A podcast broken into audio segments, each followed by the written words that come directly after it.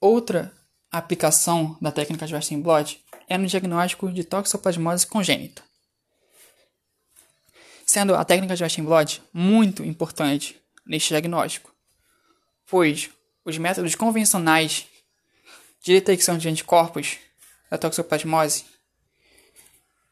apresentam baixa sensibilidade, fazendo com que haja resultados falsos, em que não há detecção de anticorpos da toxoplasmose congênita no bebê nos primeiros meses de vida, mesmo a toxoplasmose se fazendo presente.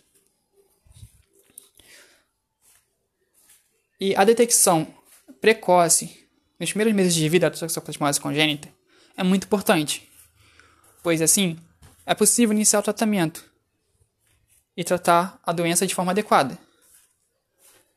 Porém, caso haja um falso resultado e não ocorra a detecção da toxoplasmose, mesmo com ela presente, esta irá se desenvolver, podendo causar sequelas no bebê, no indivíduo.